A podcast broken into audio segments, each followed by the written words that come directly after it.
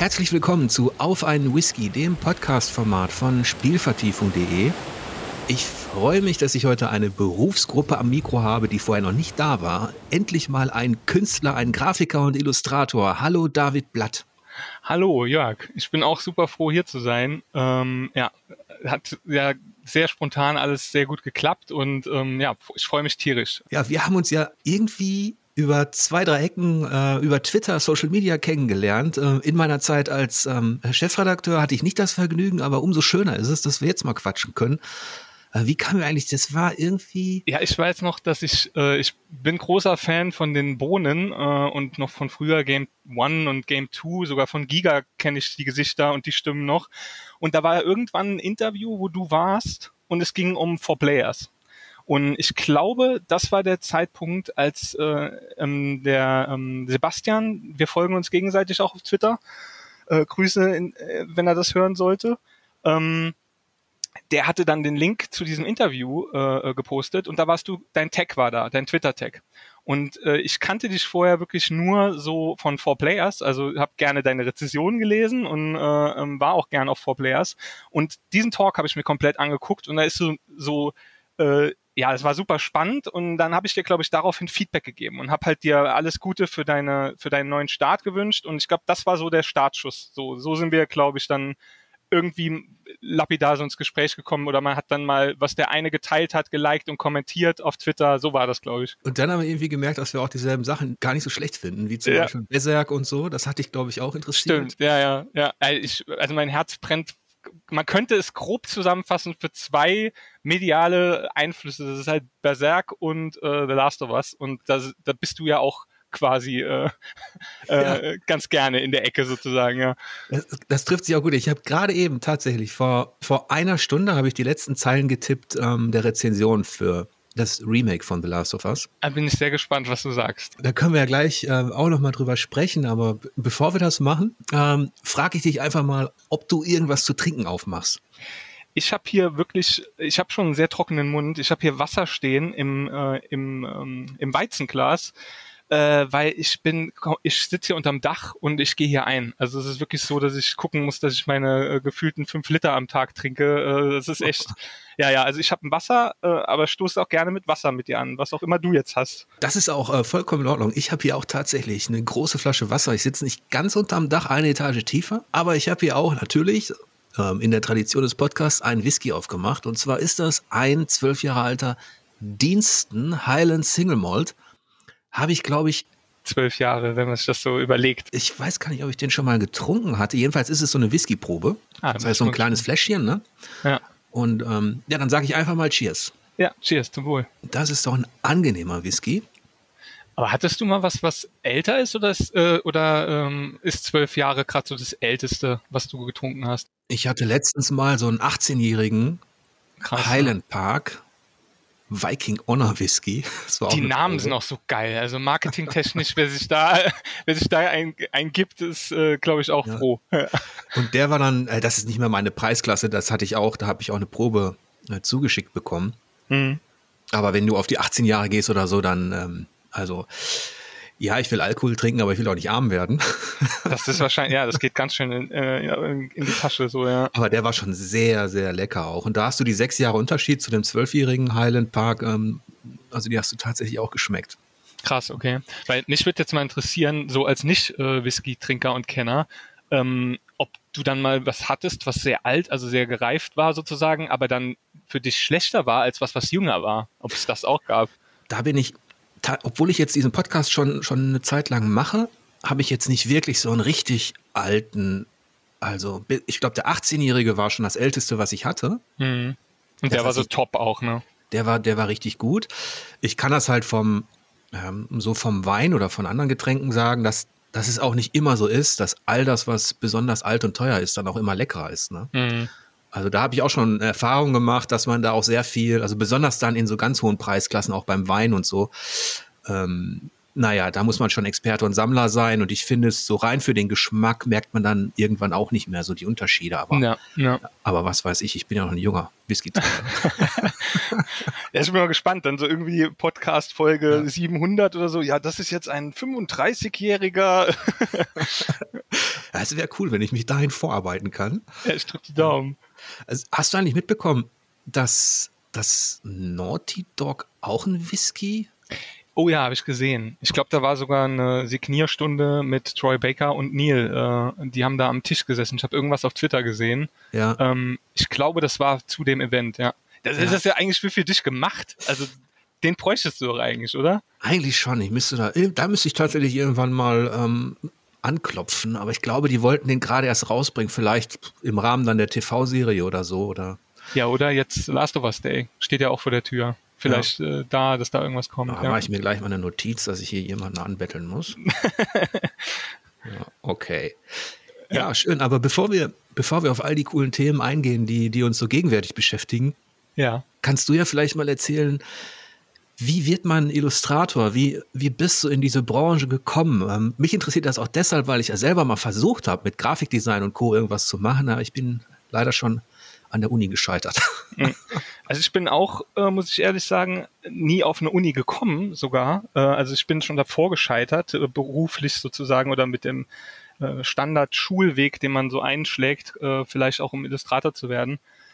Äh, also ich kann dazu sagen, ich habe wirklich von klein auf immer gezeichnet. Das ist somit die einzige Konstante quasi in meinem ganzen Leben gewesen, schon immer. Also wirklich, ich glaube, es gibt ein, ein altes Foto, äh, wo ich irgendwie, ich weiß nicht, zwei Jahre oder sowas war und äh, ich weiß das deswegen, weil es meine Mama mir mal irgendwann mal erzählt hat, was da passiert ist. Auf dem Foto stehe ich mit noch Tränen äh, an der, an der Wange und stehe an der beschlagenen Scheibe und bin total fasziniert und bin da am rumwischen. Und äh, es muss wohl so gewesen sein, dass ich nicht aufgehört habe zu weinen. Äh, und dann hat meine Mama oder mein Papa mir irgendwie gezeigt, man kann ja malen an der beschlagenen Scheibe. Und das also da ist das Eis so gebrochen. So, das ist so, ich finde, das ist eine, eine geile kleine Geschichte, aber das scheint wirklich so der Startschuss gewesen zu sein und seitdem habe ich immer mit den Händen irgendwie mit Farbe und rumgemacht. Ähm, und dann war es wirklich so, dass ich halt wirklich in der Schule, äh, ich weiß noch in der in der Grundschule war das, habe ich durch die Bank, also vor allen Dingen in Mathe, so schlechte Noten gehabt, aber im Zeichenunterricht war ich halt immer top. Und äh, dann hat wirklich äh, die Klassenlehrerin damals meiner Mutter mir, äh, meiner Mutter ans Herz gelegt, doch mal mit mir zum Psychologen zu gehen, wie das sein kann, dass ich irgendwie äh, ähm, ja wirklich nur Durchschnitt bis schlechte Noten schreibe, aber in Kunst geht's halt so steil. Und ähm, dann habe ich wirklich da einen Intelligenztest machen müssen, in Anführungszeichen. Also meine Mutter hat dann auch natürlich Interesse dran gehabt, irgendwie mal Antworten zu kriegen. Und dabei ist dann einfach nur rausgekommen, dass ich wohl, ähm, dass das eine Interessenskonfliktsache ist im Großen und Ganzen und dass ich äh, halt in dieser, im räumlichen Denken halt äh, äh, fit, fit bin und äh, im Illustrativen halt einfach und dass der Rest darunter halt leidet, weil da mein Fokus liegt so, ne? Und ähm, genau, und dann hatte ich das, also ich hole jetzt ein bisschen, äh, bisschen aus, aber das ist halt wirklich so der Weg gewesen. Ähm, dann war es irgendwann so, dass ich auf die FOS Design gegangen bin, auch mit, also meine Mama hat das immer gepusht, ne? immer, äh, du musst was mit deinem Zeichentalent machen, du musst äh, die, die Wege einschlagen, die dir helfen, später beruflich dort Fuß fassen zu können.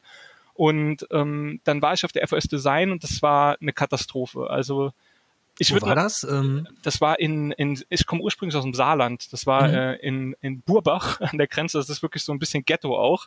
Ähm, und es war dann halt wirklich so, dass äh, ich komplett andere Interessen hatte in dem Moment, das wirklich für meine Mutter quasi gemacht habe. Also auch verstanden habe, dass das wahrscheinlich das Richtige für mich ist oder dass mich das auf den richtigen Weg bringt. Aber ich hatte ich war da auch äh, Hip-Hop-mäßig, wir haben irgendwie Musik gemacht. Äh, ich war, habe dann zu dem Zeitpunkt auch mein Talent eher in Reime und Texte anstatt in Bilder und wenn Bilder, dann eher so Graffiti und, und Textsachen und sowas ähm, äh, fließen lassen.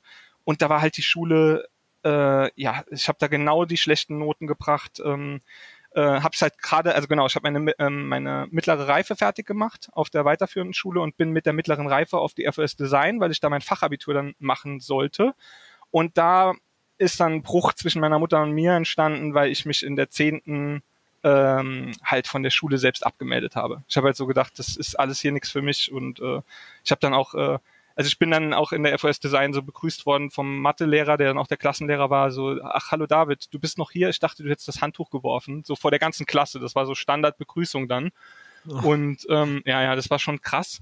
Und dann war halt so zukunftsmäßig, also meine Mama hat komplett mit mir, hat komplett die Nerven verloren, hat gedacht, das wird gar nichts mehr. Und ähm, dann habe ich äh, Zivildienst gemacht und bin daheim rausgeschmissen worden. Das war dann so, da war ich glaube ich so 18, 19 oder so, ja wahrscheinlich so 18 und musste im Schwesternheim äh, bei der Klinik, wo ich Zivildienst gemacht habe, in einem Raum unterm, äh, über dem Boiler schlafen, der dann immer um Punkt drei Uhr angefangen hat zu pumpen und äh, das war wirklich so mein auferlegtes Schicksal. So jede Nacht hast du dann so du, du, du, mir, mir kommt zwar einiges bekannt vor, also die, die Probleme in der Schule, so ich sollte auch, also mir hat man auch angedroht, man schmeißt mich runter. Ähm, ich habe auch dieses Zeichnen, ich habe ähm, ähm, und Graffiti und Hip-Hop, das ist Ach, irgendwie geil. so eine Gemengelage. Ja, guck mal, hätten wir uns früher kennengelernt, hä? Also ich habe auch für die Schülerzeitung so einen kleinen Comic gemacht irgendwie, aber dann habe ich leider auch ähm, ne Dinge an an die T-Tür gemalt, ähm, oh, ja. schwarzen ja. Eddingen, die nicht so lustig waren. Ähm, wurde ich, Geil. Äh, ähm, sollte ich wirklich von der Schule fliegen und nirgendwo in Nordrhein-Westfalen mehr Abi machen dürfen. also so. die haben dich erwischt oder was? Oder, ja, die, ich wurde so halb verraten. Und ähm, also doof, ja. die haben mich nicht auf frischer Tat erwischt. Ähm, also so viel Stealth-Action hatte ich noch drauf damals. Ja. aber anhand des, äh, des Zeichenstils tatsächlich. Ach, ähm, ja, ja. Von diesem Bild. Ähm, ich habe da so eine Maus gemalt und so und den Direktor und seine Sekretärin in einer misslichen Lage. Geil. Äh, ja, es war eine Karikatur halt, das habe ich immer am liebsten gemacht, Karikaturen von Lehrern und so weiter. Und das wussten natürlich alle. Und ich habe es natürlich nicht unterschrieben. Oh, ich fühle ich fühl dich gerade so. Ne? Das, ich ich habe auch äh, in dem Matheheft und so den Mathelehrer als Karikatur ja. und äh, geil. Ja? Ich ja, vor allem auch meinen Religionslehrer, den Ignoranten, äh, die der Honk, der mir eine 6 gegeben hat äh, in, in Rallye, obwohl ich mich gemeldet hatte, den hatte ich auch immer schön karikiert. Und aber das ist, ja. aber ganz kurz reinkrätschen, weil das ist witzig. Der Religionslehrer auf der FOS Design, das war der einzige Lehrer, mit dem ich gut konnte, weil der hatte gewusst, äh, dass ich wie in jedem Fach auch einfach nur gemalt habe. Also ich habe immer Kopf runter und habe einfach meine ganzen Schulunterlagen voll gemalt. Und der hatte dann irgendwann gesagt zu mir, als der Unterricht vorbei war, ähm, ich dürfte das bei ihm, weil das wäre meine Religion. Das fand ich krass. Also, das ist äh, natürlich cool. Ja, und der hat mir wirklich einen Freischein gegeben. Alle anderen mhm. haben mich dann dafür noch mehr gehasst, weil dann war so wirklich, die haben probiert, dem zu entfliehen, indem sie Ethik wählen oder dann halt irgendwie diesen langweiligen Religionsunterricht meiden können. Und ich durfte einfach da sitzen und habe halt gemalt. Und sein ja. Argument fand ich echt krass damals, ja. Ja, der hat's, der hat's gehasst. Ich habe dann, ich habe natürlich dann auch Dinge, in dem Alter malst du natürlich auch eher Dinge, die so ein bisschen aggressiver sind. Ja, ja. Ähm, ja. ja, so Fratzen, Kreaturen, äh, Kämpfe, solche Sachen halt. Ja. Und ähm, aber das ist dieser, äh, wo du das gerade beschrieben hast, Kopf runter, der Lehrer erzählt irgendwas und man malt ja. einfach. Also dieses ja. Malen und Zeichnen, das hat mich auch über so viele Stunden Unterricht gebracht. Ja. Und das ähm. ist nämlich auch ein, äh, ein guter Punkt. Ähm, es ist, glaube ich, ganz, ganz viel einfach das Wiederholen. Und dadurch, dass man, äh, ich habe irgendwann mal getweetet, das ist schon ein paar Jahre her, ähm, habe ich so ein paar Bilder gepostet, wo ich irgendwie was gemalt habe mit ich glaube, sechs oder sieben, dann mit äh, ein paar zehn, also irgendwie Teenie-Alter und dann nochmal so 20, 30 und habe halt nur drunter geschrieben, dass ich froh bin, dass die äh, Schule mich nicht dran gehindert hat, das zu lernen, was ich lernen wollte, sozusagen. Ja. Also das, äh, ich glaube, es hat ganz viel damit zu tun, äh, muss ich an ein Quote denken von ähm, äh, True Detective, den ich sehr, sehr mag. Dieses äh, mhm. Life is barely long in, uh, enough to be good at one thing, so be careful what you choose oder so. Irgendwie sowas mhm. in dem Sinne. Und genauso ist es. Also es, äh, ich glaube, es hat ganz viel damit zu tun, äh, wie oft du was machst, um darin richtig gut zu werden halt. Und ja, das ist dann wahrscheinlich auch der Unterschied gewesen zwischen uns. Ich habe zwar auch immer gezeichnet und, und auch viel, aber als meine Kunstlehrerin das dann so sah, was ich mache, mhm. hat die auch, und damals dachte ich, die ist arrogant, aber jetzt mit dem Alter weiß ich, das war doch ein ein guter Ratschlag eigentlich. Sie meinte, ja, du malst ja deine Figürchen, deine Comics. Ich habe ja auch damals hier Superhelden ähm, gelesen, Mangas gelesen und so. Mhm. Ähm, und ich habe jetzt nicht wirklich viel gemacht und eig komplett eigene Geschichten, aber immer so kleine Strips gemacht.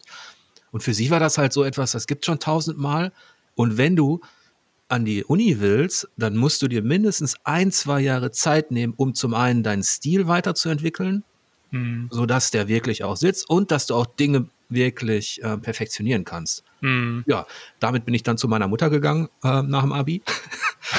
so nach, so ich, ich möchte jetzt, äh, ich muss jetzt eigentlich eine Mappe machen für die Uni, aber die kann ich nicht in drei Monaten machen. Und meine Eltern waren eher so, ja, da ist der nächste Termin, was willst du, willst du dich denn dann arbeitslos melden? Was machst du denn dann da? Mhm. Dann habe ich ein Praktikum gemacht bei der Druckerei, dann, weil ich das brauchte, den Schein für die Uni in Münster Mhm.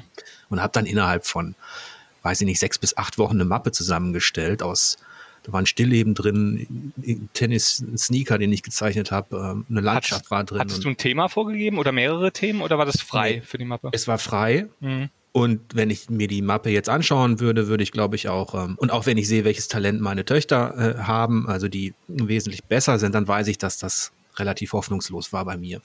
Okay.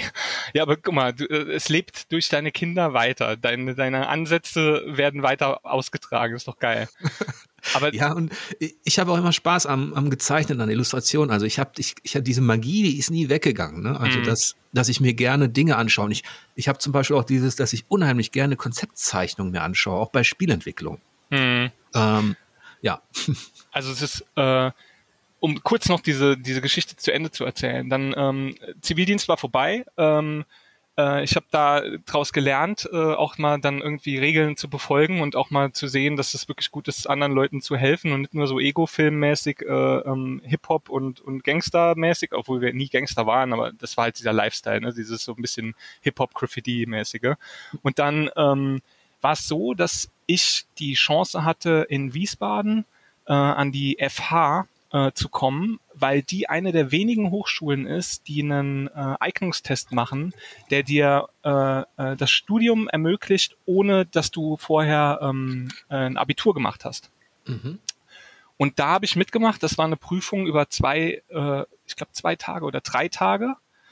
Ähm, da war ein Tag dann Fotos machen in der Stadt. Äh, du musstest, du hast immer jeden Morgen, ich glaube, es ging um 8 Uhr los, äh, hast du mit einer riesigen Gruppe, es waren, glaube ich, 200 Bewerber oder sowas, äh, hast du Themen gekriegt und musstest die abhandeln. Und dann sind auch wirklich Mhm. die Profs äh, in einer riesen Halle rumgelaufen, haben sich angeguckt, was du machst und so.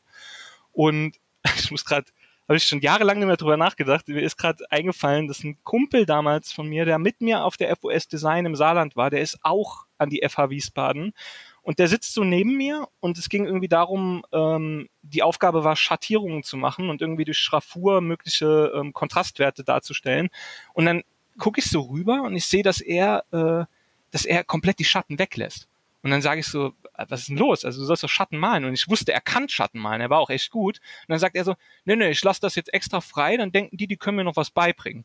Und, und also der hat, der ist am ersten Tag, nach dem ersten Tag ist der schon rausgeflogen. Ne? Und ähm, das hat geklappt in der Tat. Also ich habe dann sehr, sehr lange studiert. Äh, Ich habe, glaube ich, ich, 2006 bin ich mit meiner Jetzt-Frau, damals Freundin, nach Wiesbaden gezogen. Äh, Und ich war 2014 mit dem Studium fertig. Aber es war nicht alles nur äh, der Student, der macht ja nichts und äh, der, der hängt nur zu Hause ab und so, sondern es war auch so, dass die mir ganz klar nach der Prüfung, die ich bestanden hatte, gesagt haben, mit Mappeabgabe, du musstest eine Mappe abgeben, mit der Mappe hast du die Zusage für die drei Testtage gekriegt und danach hast du ein mündliches Gespräch noch absolvieren müssen und daraufhin wurde dann entschieden, ob du für die FH gut bist oder nicht. Und da wurde mir gesagt, ähm, arbeitstechnisch von meinem Können wäre das alles toll, aber ähm, auch mit meinem mit meiner Vorgeschichte, dass ich einfach bei der FOS äh, Design quasi gekündigt habe, äh, wollen sie Berufspraxis äh, bei mir sehen. Und das heißt, ich muss ein Praktikum absolvieren, äh, am besten eine Werbeagentur oder sowas, äh, um einfach Berufserfahrung zu sammeln. Und dann darf ich anfangen zu studieren. Also ich wurde nicht zugelassen wie alle anderen für das kommende Semester, sondern Mhm. erst für das Semester drauf und musste Berufsleben schnuppern. Okay. Und dann bin ich in die Werbeindustrie gerutscht. Und da bin ich sehr froh, dass ich da wieder rausgekommen bin. Weil ähm, das war so, das war ganz toll, weil man halt einfach das erste Mal wirklich Sachen gemacht hat, die dann publiziert wurden oder dass du halt gemerkt hast, du zeichnest was und es ist nicht nur für dich oder du zeigst es den Kumpels und die finden es geil, sondern es ist halt wirklich so, dass damit was gemacht wird, ja. Aber ähm, du lernst halt ganz schnell oder du siehst ganz schnell, ähm, wie viel Fassade da einfach ist. Ne? Also das ist halt, äh, das ist halt ganz viel Schau, also wirklich so ähm, Bright Lights, Hollywood-mäßig so. Das ist halt Werbung. Also du, du und ich hatte irgendwann ein Problem damit, dass ich Sachen bewerbe äh, mit meinem Talent, hinter denen ich nicht stehe. So. Und mhm. du malst halt Maskottchen und so. Und allein dieser Gedanke, dass du halt hilfst, sozusagen ein Produkt marktfähig zu machen oder ähm, eine Käuferschaft zu generieren, ähm, mit deiner Mithilfe passiert das, weil du niedliche Figuren erfindest oder so, äh, oder dir äh, Konzepte überlegst oder Logos designst und dann zu realisieren, was ist denn eigentlich, wenn man dann mal nicht mehr dahinter steht und wenn die rosarote Brille so weg ist und du denkst nicht mehr, ach wie geil, da ist wieder was von mir irgendwie äh, jetzt rausgekommen oder so. Und dann. Ähm, das heißt, du warst da drei oder sechs Monate in einer Werbeagentur. Genau, ich hatte ein festes Praktikum von, ich glaube, sechs Monaten oder so. Und dann haben die aber danach gesagt, ey David, äh, ist ja schön und gut, dass du jetzt anfängst mit Studieren und äh, deswegen bist du auch hier gewesen. Aber ähm, gründe mal eine Ich-AG und äh, bleib mal für uns äh, am Start, so als Selbstständiger. Und das habe ich dann auch gemacht. Und deswegen war ich dann in der Zeit, als ich nach Wiesbaden gezogen bin und eigentlich mit meinem Studium begonnen habe, war ich die ganze Zeit freiberuflich noch tätig für unter anderem diese Agentur und halt so kleinere Nebenjobs. Mhm. Aber hauptsächlich war das dann wirklich so, dass ich für die weiterhin gearbeitet ja. habe. Hast du denn wenigstens für deine sechs Monate, die du da investiert hast, als Praktikant äh, eine Entlohnung bekommen? Ja, es war wirklich so, äh, also Erbsenbeträge, ne? Ja. Und dann äh, noch um das, um die Werbung, um mein, um mein Ende mit der Werbung, also was wirklich, das ist auch, äh, das ist so Twin Peaks mäßig gewesen, aber das ist halt so, ähm, werde ich auch nie vergessen. Es gab einen Kunde, der für die Agentur, also der, die Agentur hat einen Kunden an Land gezogen. Der kam aus Zürich und der wollte ein, ich glaube, ein Nahrungsergänzungsmittel auf dem Markt etablieren und äh, wollte, dass explizit ich die äh, Zeichnungen für seine Characters und für den Werbetrailer mache, aber er wollte mich arbeiten sehen. Und dann hat der dem Chef von unserer Agentur und mir einen Hotelaufenthalt mit einer Lobby, wo wir mit unseren Rechnern hin konnten, äh, bezahlt in Zürich ähm, und wollte da einfach mit dabei sein, so Brainstorming und sowas, ja. Und mhm. ich war so aufgeregt, ich habe sowas noch nie gemacht, Zürich auch, ich war das erste Mal in der Schweiz und äh, ich erinnere mich noch dran, wir kommen in diese in dieses Foyer und die Türkniffe, alles war golden und mit Glas und so und ich hatte echt Angst gehabt, dass ich da irgendwas anfasse und dreckig mache. Und dann hast du in einem Foyer gesessen und da waren so Balkontüren und deswegen meine ich so Twin Peaks, das war so surreal, weil da war dann dieser Fluss, der da durch Zürich fließt mhm. und da sind halt Schwäne an dir vorbeigeschwommen und dann hast du da irgendwie mit einem Typ, der ausgesehen hat, als würden die Kleider mehr kosten als alles Geld, was du jemals besessen hast. Der hat dann irgendwie dir so über die Schulter geguckt und hat gesagt, ja, mach mal den Tiger noch ein paar mehr Schnurhaare und so, ne?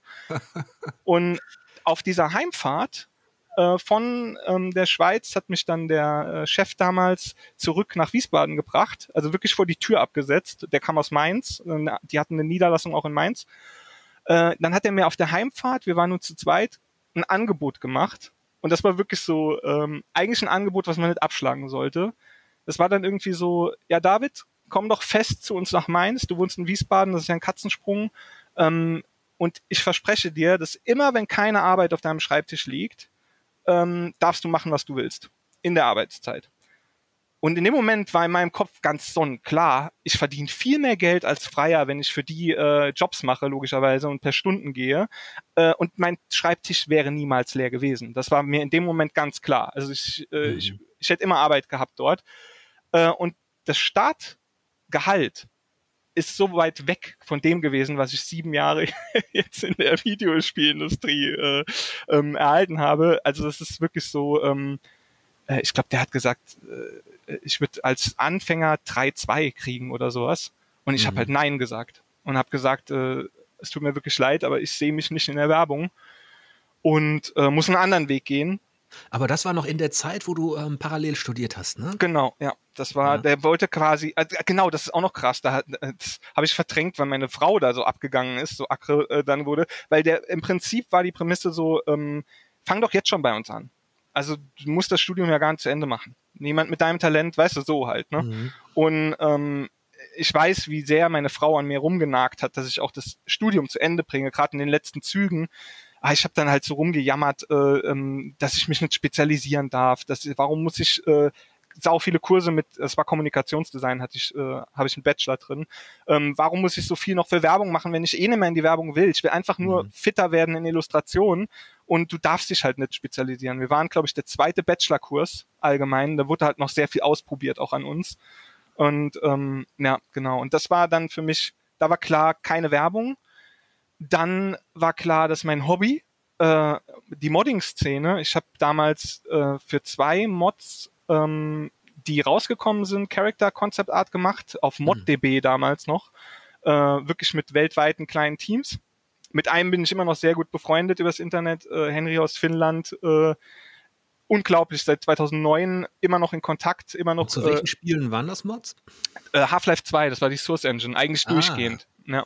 Cool. Und äh, das war saugeil. Also es war wirklich so, äh, du hattest deinen Studiumalltag oder dein, dein in dem Moment noch Werbung, äh, Illustrationsalltag und dann nachts, wenn es Nacht wurde und so gegen zwei Uhr morgens, drei Uhr morgens, hast du dann irgendwelchen äh, äh, äh, Voice Calls auf Steam mit, mit Leuten abgehangen und hast halt äh, Sachen gezeigt, was du jetzt für das Mod-Projekt gemacht hast.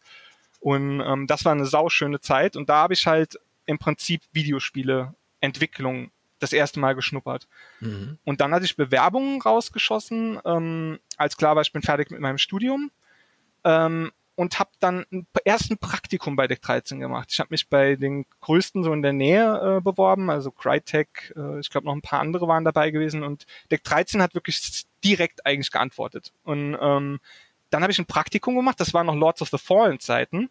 Ich glaube, das äh, war ähm, also laut meiner Notizen bist du seit 2015 warst du bei genau. 13, ne? Und Lords Fest. of the Fallen Fest. Ich, ja. Also ich war fest äh, seit 2015 bei denen und da war vorher ein Praktikum, das war 2013, 2014 ungefähr. Ah, und das war die Zeit von Lords of the Fallen. Genau, ja. Mhm. Und ich habe die Endphase von Lords of the Fallen auch nicht mehr, nicht mehr mitbekommen, da war ich schon weg. Ähm, ich habe auch, also es war auch eine sehr, sehr schwierige Zeit. Ich glaube, du als äh, Journalist, äh, der da auch äh, tiefe Einblicke wahrscheinlich äh, gekriegt hat, öfter mal, äh, der weiß auch, dass die ähm, Zusammenarbeit mit äh, ähm, City Interactive extrem kompliziert war. Ja, da gibt's äh, ein, zwei Anekdoten, sage ich mal. Das war ja auch die Zeit, wo Lord, Lords of the Fallen war ja einer der, eines der ersten Souls-Likes. Ja, ja. Und ähm, ich bin da auch sehr kritisch mit umgegangen. Weil du großer Fan vom Original warst, nehme ich an, ja. Ja, und weil ähm, gerade bei dem Kampfsystem, dass die da teilweise Frame für Frame ähm, ja. die Souls-Reihe kopiert haben. Ja. Und ja, kann ich nachvollziehen, die Kritik, absolut. Aber also, um es aus einer anderen Sicht zu sehen, ähm, für mich war es so, ich bin da reingekommen und habe halt so, du siehst das erste Mal so ein internen Bild, du darfst das erste Mal zocken, ne? Und als ich gemerkt habe, dass ich da mit Leuten zusammenarbeiten kann, die so talentiert sind, also es war mein, meine Sicht der Dinge, ne? so talentiert sind, dass die aus dem Nichts mit einer selbstgeschriebenen Engine, äh, und da schied ich auf, äh, auf einen unglaublich begnadeten Menschen, äh, Thorsten Lange, ähm, der auch nicht mehr bei Deck 13 ist. Ähm, der ist auch vor kurzem gegangen, also schon ein paar Monate her. Ähm, der die Engine geschrieben hat im Großen und Ganzen und äh, der halt einfach auch ex also riesen Souls-Fan ist und dass die das übersetzen konnten, das hat mich einfach umgehauen. Also dass ich wirklich ja. in der Lage bin, ein eigens gemachtes Spiel, jemand, der aus der Modding-Szene kommt, der mal ein paar Texturen swappen kann oder äh, immer auf 3D-Modeler angewiesen war, um seine Concepts zu verwirklichen, wenn man sieht, ähm, was da möglich war, ja. Das war krass, ja.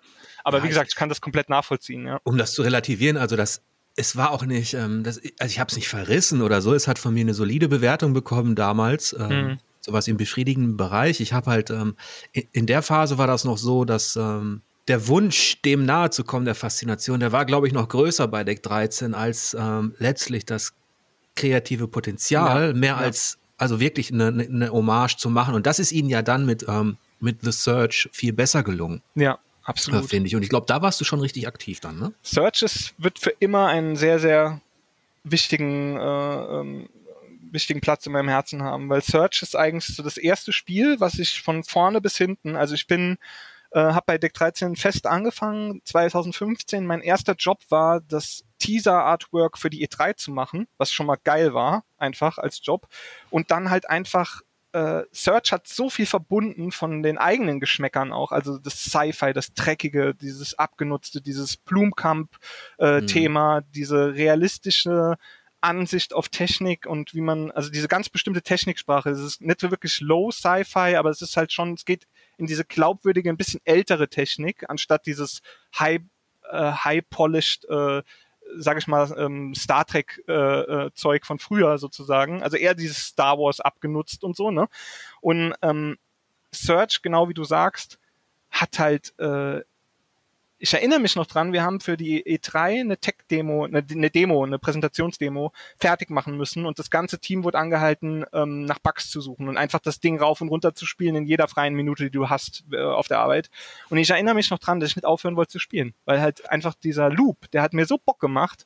Es war auch auf jeden Fall eine innovative Hommage diesmal. Ja. ja. Und das Kampfsystem war sehr frisch und kreativ. Ähm, ja. Gerade so Geschichten mit Trefferzonen. Das hat mich, ich habe ja früher auch Pen and Paper viel gemacht und so, und da ist es in einigen Systemen so, dass es eben auch Trefferzonen gibt, ganz normal. Also triffst du den Kopf, die Arme, die Beine, was passiert dann? Mhm. Und ähm, das war innerhalb der digitalen Kampfsysteme, bis auf ganz wenige Ausnahmen, die dann aber nicht gut zu handeln waren in der Steuerung.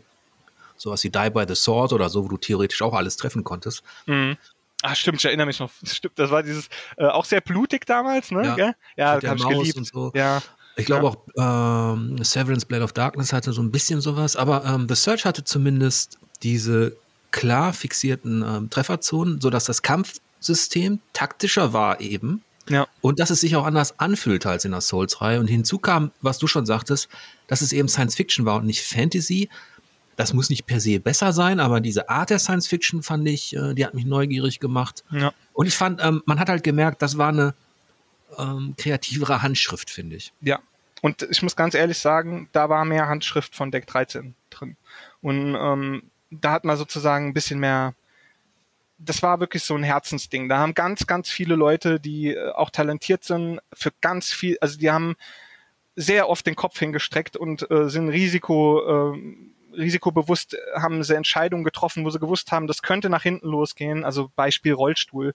Ähm, ich weiß noch, da gab es ewig lange Debatten, ob das zu anstößig ist, wem man da auf dem Schlips tritt und ob man das machen darf in einem Videospiel. Und äh, ich bin bis heute, äh, habe ich einen, wie sagt man so schön, ein lachendes und ein weinendes Auge. Äh, lachend, weil ich super stolz drauf bin, dass wir das gemacht haben.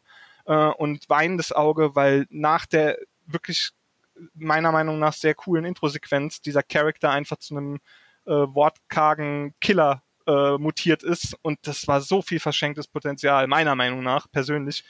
Ähm, hm. Ja, aber das war, äh, ja, Search war schon eher geprägt durch die Wünsche und äh, Visionen von, von Deck 13, als das bei Lords of the Fallen war. Lords of the Fallen war sehr viel reagieren und reparieren äh, in einer sehr, sehr stressigen Zusammenarbeit, die sehr, sehr äh, ähm, ähm schwierig für, für Deck 13 auch war. Ja. ja, das war ja kürzlich auch noch ein Thema. Das ist für so ein Studio ja auch nicht immer leicht. Und für mich als Kritiker ist es dann natürlich auch immer so, einerseits weiß ich ganz genau, die Leute, die, die kreativ tätig sind, also die Welten erschaffen, die Spiele designen, ne? das sind die, die wirklich wichtig sind. Und ich jetzt als Kritiker, ich bin relativ unwichtig, aber manchmal ist es auch ganz gut, wenn dieses Feedback so ehrlich kommt, auch von der ja. Presse, ähm, was Spiele und so betrifft, weil ich hatte schon oft diese Situation, dass wenn ich eine Kritik geschrieben habe, dass dann zwar die PR beleidigt war, also die Publisher und das Marketing mhm. und alles heult rum und wie kannst du nur, aber wenn ich dann ins Gespräch kam mit den Kreativleuten, die haben sich abgeholt gefühlt, gell? Ja, ja da, da, das, das haben wir intern auch so kritisiert. Mhm. Wir hätten es auch gern anders gemacht, aber wir, wir durften oder konnten nicht, weil ja. das Ding musste in drei Monaten raus, ähm, es gab eine Ansage oder irgendwas. Ja. Das hatte ich ganz besonders bei einigen Fantasy-Rollenspielen, wo ich dann letztlich mit dem Lead-Designer äh, einen getrunken habe und der meinte, du hast es verrissen und du hattest vollkommen recht. Ich wollte das Spiel so nicht haben. Das ist zwar nicht immer der Fall, aber äh, jetzt mit Blick auf The Search gab es ja dann auch noch eine weitere Evolution. Also da ist ja auch so, dass der das ganze Worldbuilding wurde dann ja im Nachfolger nochmal verbessert. Ja. Die, Areale wurden größer. Äh, man hat auch sein Kampfsystem äh, weiter verfeinert, das Storytelling. Also man beobachtet da auch, ein, wie ein Studio an seiner eigenen Idee dann auch wächst und sich äh, verbessert. Ne? Ja, und das war schade fürs Team, ganz ehrlich, weil ähm, gerade weil Search 1 so ein Herzensprojekt von vielen intern war und äh, das wirklich so ähm, über da wird so viel reingepumpt von der eigenen Liebe so für die Sache. Und äh, dann Search 2, also das war auch ein äh, Überraschungserfolg für Focus, das weiß ich auch noch, dass äh, Focus äh, damals dann ähm, äh, auch so gesagt hat, ja krass, äh, also wirklich, damit hatten wir nicht gerechnet und natürlich macht gerne Teil 2 sozusagen. Und wir waren auch Feuer und Flamme, geil, einfach weitermachen in dem Universum. Und aber dass dann die Kritiken so positiv ausgefallen sind und auch, dass Leute auf YouTube oder ich google manchmal noch auf YouTube einfach äh, Search 2 Review oder irgendwas und manchmal kommen Monate oder Jahre später äh, zocken es Leute an und, und sagen noch was zu dem Spiel und äh, dass die Kritiken eigentlich so gut sind und dass das auch so ähm, gelobt wird für alles, was es verbessert hat, aber dass es trotzdem halt ähm, so weit hinterherhinkt in den Verkaufszahlen, in, in den Spielerzahlen, das war halt e echt traurig so, ne? weil du hattest halt wirklich das Gefühl, ähm, ja guck mal, es ist ja nicht nur so, dass nur wir denken, wir haben einiges besser gemacht, sondern äh, wir kriegen auch den Zuruf ähm, von, von Presse und auch von Spielern, die es spielen, aber ähm, ich glaube sogar, das war echt Pech mit dem Release. Ich glaube, da kam Code Vein äh, eine Woche vorher oder eine Woche danach raus, wenn ich mich nicht irre. Und ich glaube, wir hatten technische Probleme äh, bei der Release-Version. Ah, da war so ein saublöder Bug, irgendwas mit Grafik von dem Streaming, weil wir äh, extrem viel an der Engine gemacht haben, während das neue Spiel gemacht wird. Und es ist halt immer, immer parallel. Engine-Weiterentwicklung und Spielentwicklung ist schon schwierig äh, auf, auf äh, quasi äh, wie sagt man, ähm, äh, wie sagt man das Sprichwort mit äh, ähm, auf, auf Kante genäht, sozusagen. Und äh, da war ein saublöder Bug, der mit dem Day One Patch auch, glaube ich, behoben wurde. Aber es war so, dass das Streaming, das Setting wurde falsch gesetzt. Wenn du die Grafikdetails auf Low gemacht, äh, auf High gemacht hast, hattest du Low. Und wenn du sie auf High gemacht äh, und auf Low gemacht hattest, hast du High oder dann gab es Streaming-Probleme.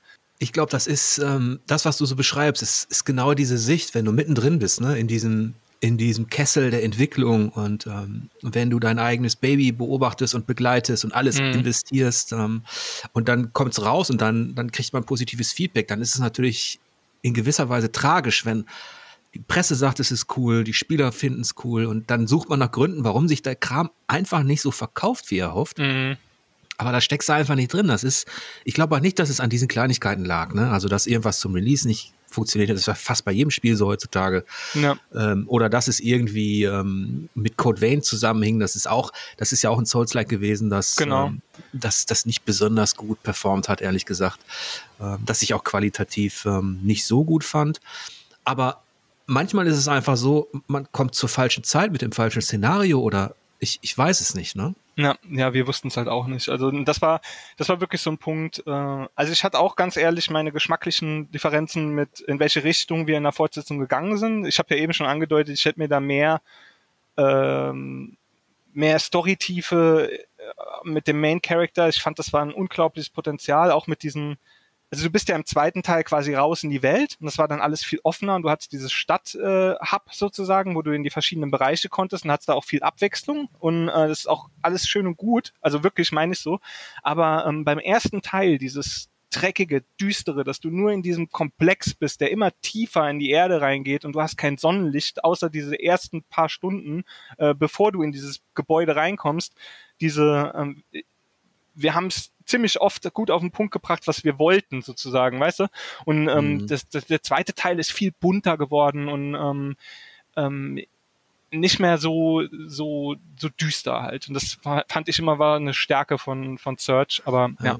das habe ich zum Beispiel das ist interessant das habe ich gar nicht so wahrgenommen mhm. Ähm, ich hatte eher das Gefühl das geht jetzt tatsächlich in die richtige Richtung weil man erkannt hat auf der auf der Designebene dass man halt noch besser verzahnen und verschachteln kann Mhm. Also was die Areale angeht, die Fähigkeiten, auch diesen, diesen typischen Déjà-vu-Effekt, den du in der Souls-Reihe hast. Ne? Du kommst an einen Ort, den du von der Weiten gesehen hast und dann machst du eine Abkürzung und so ja, weiter. Krass, was die Level-Leute von Deck 13, also ganz großes Lob. Ich bin da wirklich echt krass beeindruckt gewesen. Du hattest wirklich diesen Überraschungseffekt. Ich habe Search 2, äh, muss ich gestehen, nie durchgespielt. Aber ähm, du hattest wirklich äh, den Effekt, dass du eine Abkürzung gefunden hast und du warst an diesem Ort und denkst so, krass, ich bin jetzt hier rausgekommen. Und das kannte ich vorher wirklich nur bei den Souls-Titeln. Äh, und da haben die so viel Hirnschmalz reingesetzt. Das ist echt schon, fand ich sehr beeindruckend, ja. Ja, auf jeden Fall gehört für mich ähm, The Search, also Teil 1 und Teil 2, gehört zu den ähm, Souls-like, wo ich sagen würde, das, das ist wirklich eine kreative Hommage, mhm. weil da eben auch spürbar ist, dass da eine eigene Idee dahinter steckt. Ja, dann, dann warst du ähm, seit 2015 fest bei, bei Deck 13 genau. und dann waren quasi die beiden The Search-Teile so dein Hauptprojekt, ne? Das waren die Hauptprojekte. Ich habe noch davor mit Tiger und Chicken, das war noch so ein Moorhuhn-Ding, äh, das war, ah nee, das war Praktikum, sorry, ja. Nee, das war, ich bin mit Search 1 eingestiegen, dann haben wir äh, zwei größere DLCs gemacht, das war Walk in the Park, da ging auch ziemlich viel Energie und Zeit rein. Und das ist übrigens, also da Hut ab und großes Danke und Verneigung vor Deck 13, äh, ein DLC basierend auf einer Charakterfigur, die ich als Easter Egg auf einem T-Shirt von einem Charakter gestartet habe ähm, das muss man auch einfach mal gesagt haben. Also Iron Mouse äh, hat als an als äh, als Hommage an Iron Maiden und Iron Man äh, auf dem T-Shirt des Helden Warren Platz gefunden und das davon sollte ein ein, ein V-Ausschnitt zu sehen sein und ich habe mich halt darin verliebt, da diese Hommage an diesen Charakter zu machen und habe dann diese Iron Mouse erfunden und das dann ein ganzer DLC basierend auf einem Park, einem Freizeitpark für diese Figur gemacht wurde. Ähm, ja, das ja. ist schon. Wenn jetzt da draußen Leute zuhören, die sich vielleicht auch interessieren für Illustration, Grafikdesign und Co. und vielleicht auch für Spiele, könntest du mal in etwa beschreiben, wie das so abläuft, wenn da so ein Team ist, das hat jetzt eine Vision, ein Projekt, ein Spiel.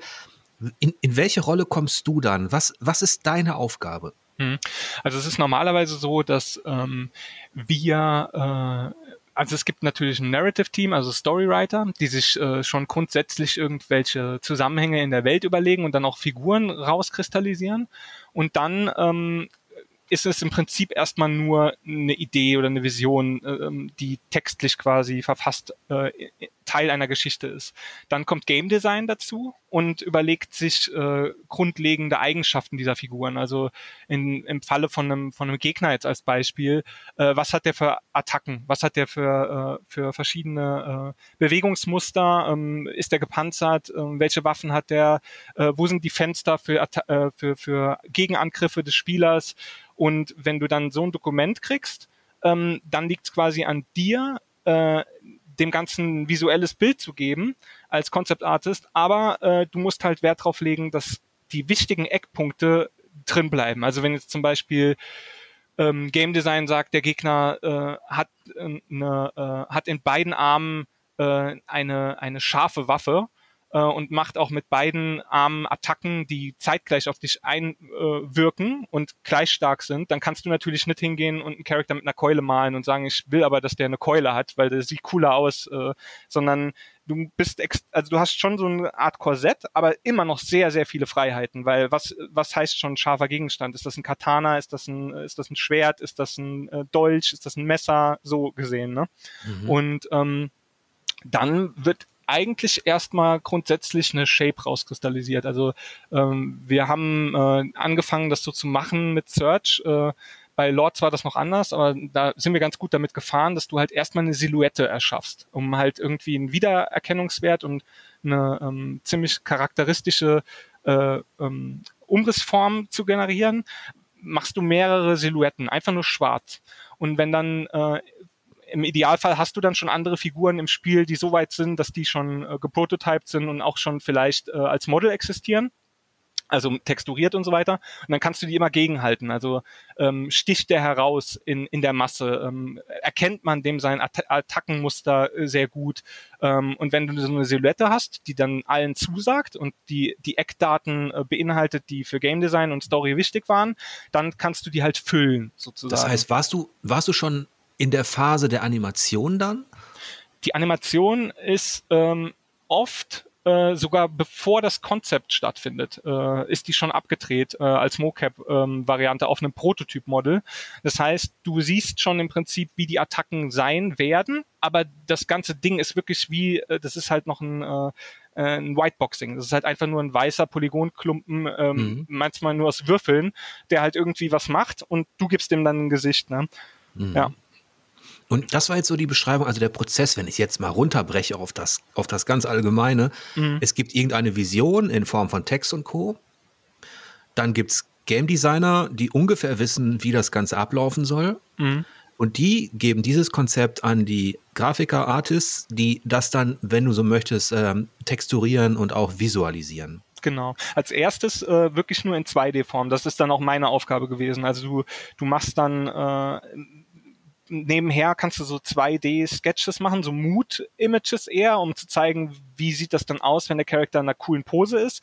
Aber dann äh, grundsätzlich, um, um äh, eine, eine Bauskizze zu machen, also wirklich die Art, für die du da bist, Concept Art zu erstellen, ist dann in einer klassischen T-Pose oder äh, in einer Pose, die halt die Gliedmaßen, also es sieht halt sehr unbequem aus, sage ich jetzt mal. Also es ist nicht eine coole Promo-Pose, die zum Verkaufen als, äh, als Artwork für, für Messen oder so gemacht wird, sondern es geht wirklich darum, eine Bauskizze zu machen. Und ähm, das kriegen dann die 3D-Artists. Im Idealfall sind die auch in-house, dass du dich dann halt gut mit denen äh, kurz schließen kannst und man kann Sachen erklären, die vielleicht auf dem Konzept unklar sind oder äh, wenn eine gewisse Ansicht noch gebraucht wird, dass du die dann halt auch noch machst. Und dann wird das Model 3D gebaut. Und die äh, 3D-Artists machen dann auch die Texturen und alles sozusagen fertig. Ja. Warst du dann auch in der Rolle der Art Direction? Mm -mm, nie. Also ähm, oder nie ist vielleicht auch äh, zu falsch gesagt. Also man, äh, du hast natürlich einen Art Director und der gibt äh, vor, in welche Richtung du dich bewegen sollst. Und ähm, also jetzt zum Beispiel. Die Art der Science Fiction oder so, dann? Genau, das jetzt zum Beispiel äh, anhand von Search würde jetzt der Art Director zum Beispiel sagen, ey, guck mal, wir stehen doch alle total auf Blumkamp-Filme, Elysium und sowas, guck dir mal die Exoskeletten äh, von, von dem Film an und guck, dass du in eine ähnliche Richtung äh, formulierst, äh, visuell sozusagen. Und ähm, wenn du dann äh, Sachen ausprobierst, die vielleicht, also ich erinnere mich noch dann, dass wir, also wir haben sehr, sehr lange an dem Exoskelett gearbeitet. Das war mal super Hightech, dann wird's wieder, dann wird's wieder zu plump und ähm, und äh, unbeweglich hat's ausgesehen, bis wir diesen Sweet Spot gefunden haben zwischen, das ist halt ein Working Exoskelett mit irgendwelchen Griffen äh, und ist eher robust und jetzt nicht auf das Hightech schnell gemacht. Und das haben wir dann im zweiten Teil, sind wir dann eher in die Richtung, wenn es sich schon eher etabliert hatte. Das ist dann auch so ein dynamischer Austausch mit dem Art Director, dass man halt versucht, so einen Stil zu treffen. Genau. Und du äh, normalerweise gibt ähm, im Idealfall hast du eine Art Bible. Das ist im Prinzip ein Dokument, wo das ganze Team Einsicht hat. Also nicht nur jetzt äh, ähm, das Art Department, also Concept Art und 3D Art äh, und Animation, sondern halt auch ähm, Narrative und äh, Game Design. Und dann, damit jeder auf derselben on the same page ist sozusagen. Also dann äh, wird festgelegt, mh, welche Farbspektren haben wir. Äh, also wir wollen auf gar keinen Fall irgendwie sehr viel Pink in unserem Spiel oder Neongrün oder sowas, sondern es sollen geerdete Töne sein. Oder ähm, dann im Fall jetzt von Blumkamp äh, sucht der Art Director dann viele ähm, ähm, Screenshots aus Filmen raus. Wie sollen denn NPCs aussehen? Oder ähm, oder für die Welten wird dann geguckt aus Filmen. Ähm, äh, zum Beispiel Kowloon, die die runtergekommene Stadt, die ma, diesmal gab dort ähm, wunderschön jetzt auch hier in Stray äh, quasi nochmal porträtiert. Ähm, hieß die Kowloon? Mhm. Wo war ich genau? Diese Referenzen werden halt im Prinzip ähm, gesammelt, ähm, zusammengetragen in dieser Art Bible und dann hast du Einsicht. Das heißt, du musst nicht jedes Mal, wenn du eine Frage hast, äh, konzeptionell, ähm, bin ich noch auf Spur, kannst du dann auch in das Dokument gucken und dich daran hangeln und ähm, kannst dich darauf halt auch immer berufen, ob deine weiter dein Weiterdenken in der Richtung immer noch on track ist oder eben nicht. Mhm. Und wie viele Leute wart ihr so in diesem, ich sag mal im weitesten Sinne, in diesem Design-Team dann bei Deck 13? ähm, meinst du jetzt Character Art, also Concept Art? Also so vom Art Director, sage ich mal, über Character Art und 3D-Artists, okay. alle, die was mit Grafik zu tun haben? Lass mich mal überlegen. Also, ähm, ähm, weil wenn ich den Abspann laufen lasse, ne, zu AAA-Abenteuern oder so, dann habe ich mir das Gefühl, mein Gott, die halbe Welt hat dran gearbeitet. Ja, also wir sind so zwischen 10 und 15 Leute, würde ich schätzen. Fester Kern. Und mhm. äh, ähm, 2D, also Character Concept Art, also Character, ja. Also mein, mein Fokus war ja immer auf Charakter, Rüstungen und Waffen. Ähm, wir haben ja auch noch Environment Concept Arts, die dann eher die Umgebung und Props bauen. Also was steht in der Welt rum oder wie sehen Gebäude aus in der Welt. Ähm, und äh, Character, wir waren zwei Leute. Und äh, dann ist dazu gekommen, dass im Prinzip mein Arbeitskollege in der Zeit noch zum Lead äh, geworden ist. Ich war weiterhin Senior oder bin zu dem Zeit Senior geworden. Das heißt, ich war äh, ein Character Concept Artist. Und ist das eigentlich das, ist es eigentlich cooler, Character Artist zu sein oder ist es im Grunde alles, jeder weiß, mein Gott, wir müssen halt diese Welt erschaffen, alles ist wichtig?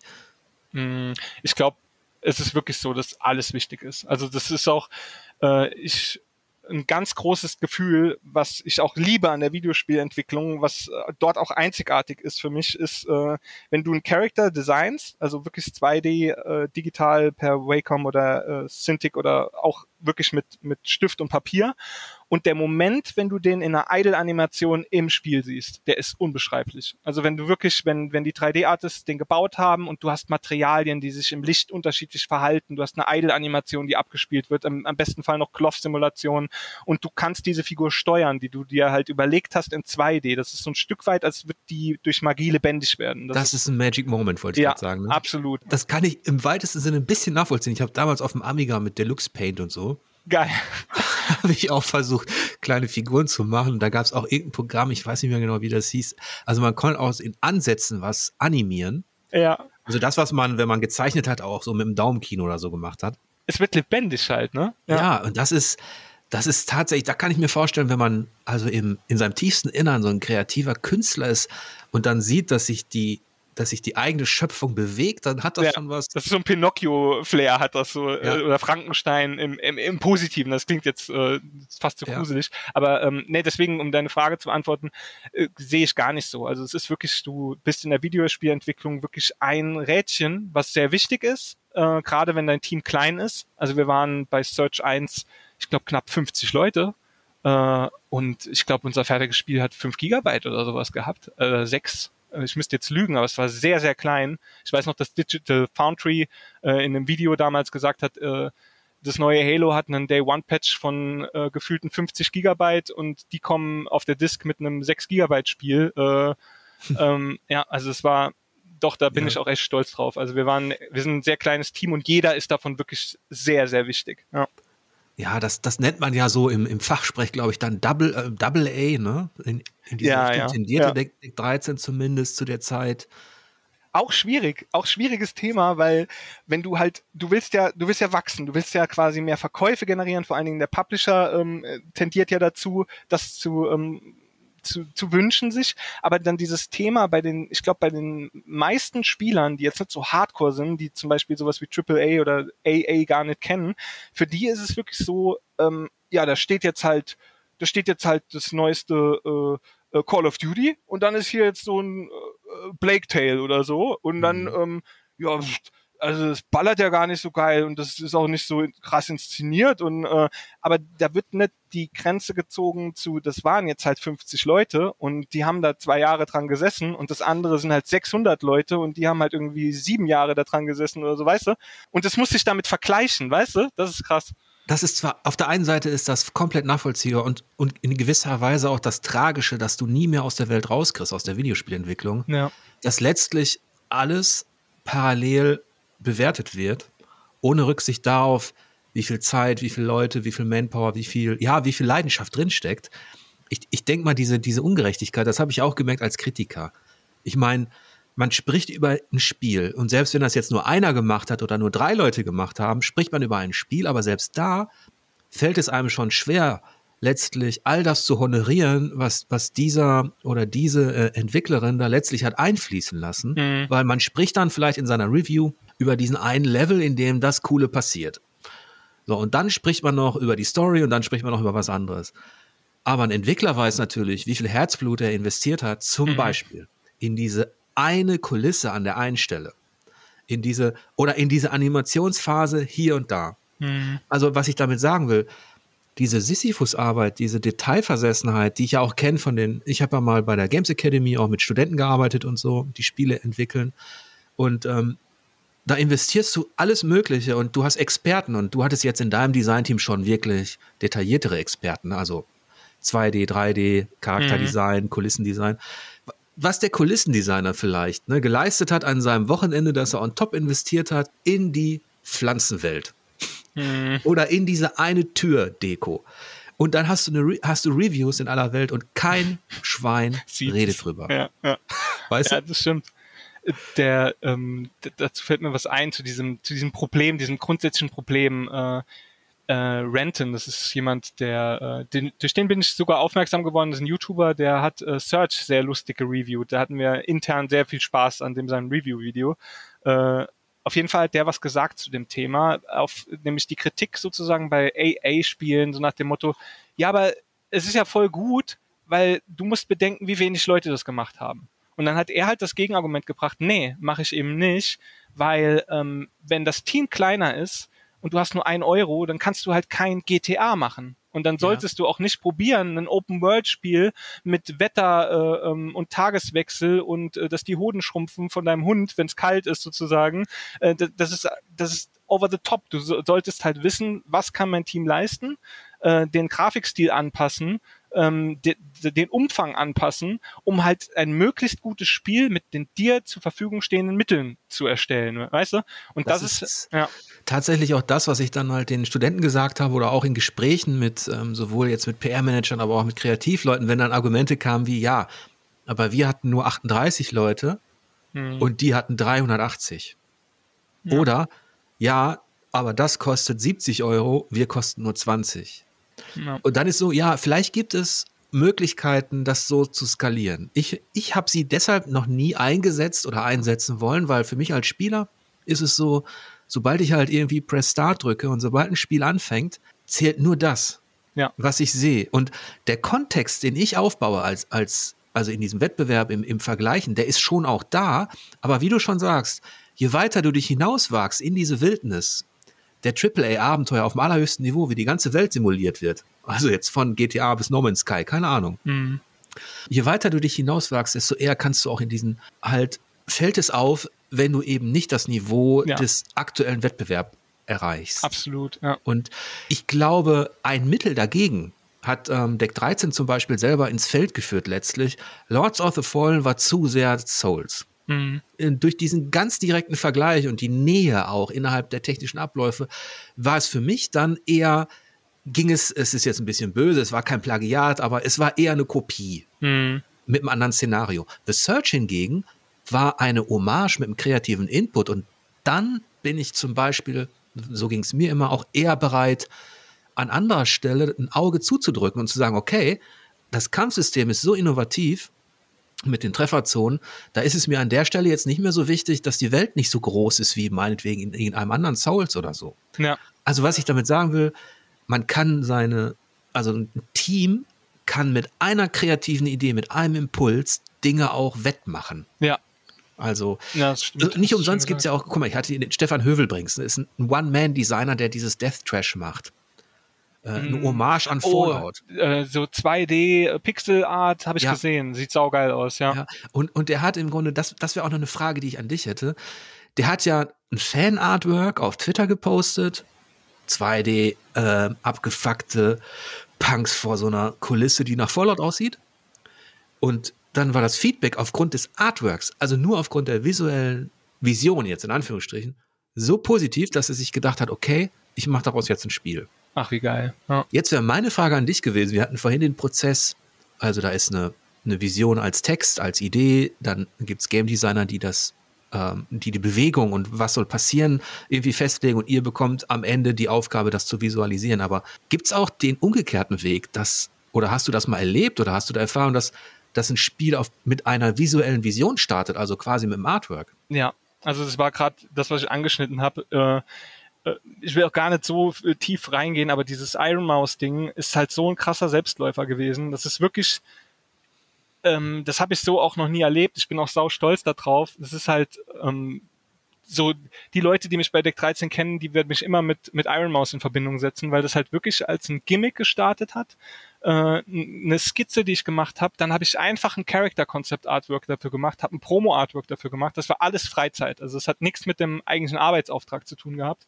Und dann ist das, hat das so Wellen geschlagen, dass das wirklich, das war so, äh, das hat das Art Department verlassen dieser Charakter und dann haben andere Leute aus Departments gesagt, ja, dieser Iron Mouse, sau cool. Und dann haben wir gesagt, ja komm, wir machen T-Shirts fürs Team. Dann haben wir intern einfach, dann hat unser QA-Leiter äh, hat die T-Shirts organisiert. Ich habe dem die, die Daten dafür geschickt und dann hat das ganze Team hat plötzlich Iron Mouse Shirts gekriegt. Und ähm, dann wurde Iron Mouse, das ist auch noch eine geile Geschichte zum Thema durch was Visuelles entstanden, meine ursprüngliche Iron Mouse war extrem nah an dem ersten Armor-Set von Iron Man. Das Gesicht war quasi noch identisch. Ich hatte nur diese in meinen Augen wunderschöne Erweiterung gehabt, dass diese Mauseohren, die der Charakter hat, da sind kleine Glühbirnchen drin, um diesen Retro-Sci-Fi-Aspekt äh, auch abzudecken. Und ähm, dann wurde das Model schon gebaut und als ähm, zusätzliche geheime äh, Rüstung, du musstest eine Quest machen, dann ist sozusagen, äh, konntest du in eine Wand rein, einen Geheimgang hinter einer ähm, Getränke, ge hinterm Getränkeautomat und dann hast du diese Armor gekriegt. Und dann wurde erst viel später klar, äh, halt Moment, wenn wir das so groß aufziehen und das ist jetzt eine Rüstung in unserem Spiel und du kannst die kriegen und das ist halt nicht nur das, die Textur auf einem T-Shirt, die verwischt sein kann oder von der du wenig siehst, äh, wie nah ist das denn eigentlich am Original? Und dann hat Focus kalte Füße gekriegt und dann äh, und ich habe noch Fake Comic Covers gemacht, die auch gesammelt werden konnten. Du musstest halt, du musstest Gegner killen, hast dann Iron Mouse Münzen gekriegt, konntest Comic Hefte finden. Also es ist riesengroß geworden und dann war oh shit, äh, das ist viel zu nah an Iron Man. Äh, rückrudern, ähm, was machen wir, was machen wir? Und dann musste ich halt wirklich nochmal kurz vor knapp äh, den Charakter, den ich eigentlich als Hommage und so lapidar quasi basierend auf einem echten Marvel-Charakter gemacht habe, äh, musste ich so weit umändern, dass er wirklich ein eigenständiger Charakter ist. Ja, cool. Und das habe ich dann gemacht. Und dann, äh, dann war das gefixt. Aber genau dieser Charakter ist das Beispiel, was mir jetzt sofort einfällt für den umgekehrten Weg. Also wenn mhm. eine visuelle Idee so stark sein kann, dass äh, oder so intern so so viel Liebe finden kann, dass ähm, dass daraufhin alle anderen Schritte nachträglich gemacht werden. Ne? Ja. Daraus sind ja schon einige geniale Spiele entstanden auch. Also ja. Es ist, ähm, ich schätze ja auch sehr Fumito Ueda, also den Schöpfer von, von Aiko, Shadow of the Colossus und Co. Und der hat ja eben auch Wahnsinnstyp, ja. ähm, äh, Kunst studiert und alle seine Spiele beruhen eigentlich immer auf einer visuellen Idee. Natürlich hat er auch eine Vision, was da passieren soll, aber ich habe immer das Gefühl gehabt, dass wenn man mit der Kunst anfängt oder mit dem künstlerischen Anspruch, mit einer gewissen Ästhetik vor Augen und dann daraus was macht, dass das eben auch sehr cool sein kann.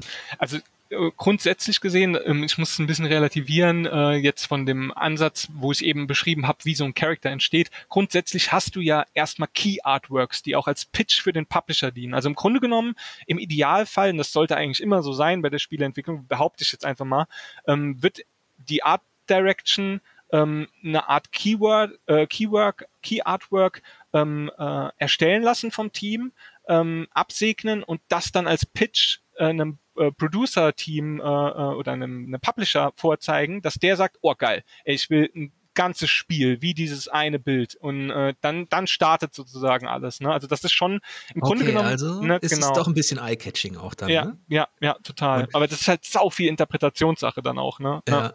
Es ist natürlich, vor allem damals war es oft so, wenn man dann Artworks gesehen hat oder Konzeptzeichnungen, nicht Artworks von, von, von kommenden Spielen oder so, dass dann, dann ging sofort so eine, so eine Tür auf bei mir.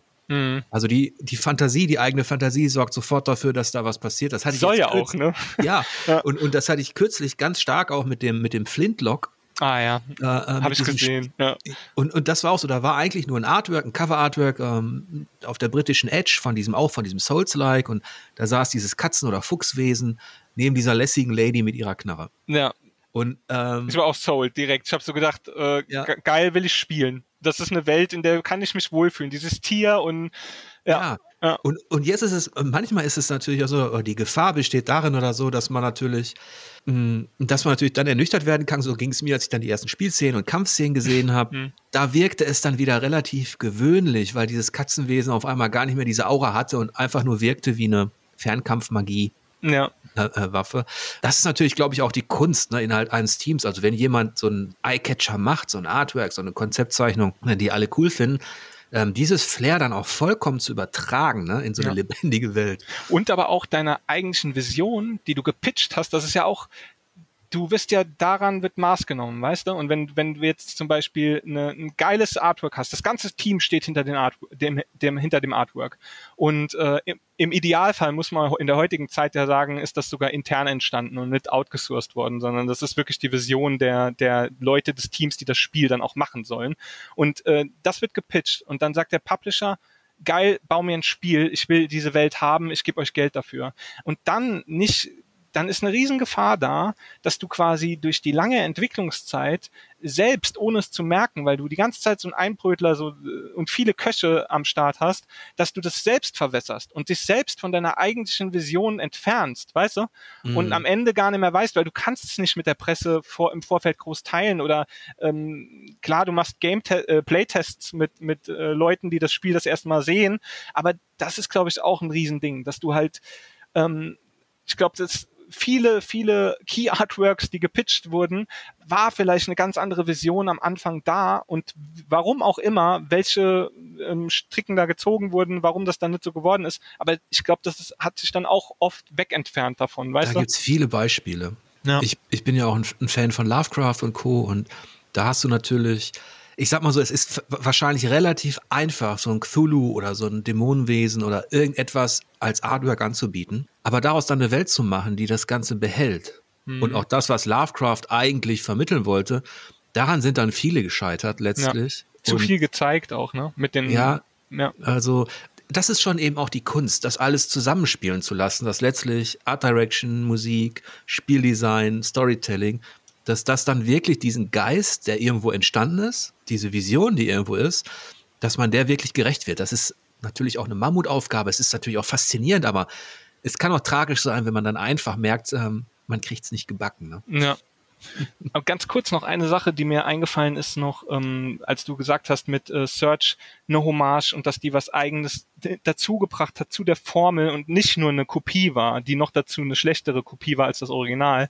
Ähm, ein ganz, ganz großer emotionaler Moment war für mich. Wir haben äh, eine Umfrage, es gab, war, glaube ich, die Beta-Phase von äh, Elden Ring. Da gab es eine offizielle Umfrage von From Software, wo du äh, so, ein, so, so mehrere Seiten an Fragen beantworten musstest. Und dann kam, kam irgendwann die Frage auf, welche anderen Souls-like-Spiele spielst du gerne?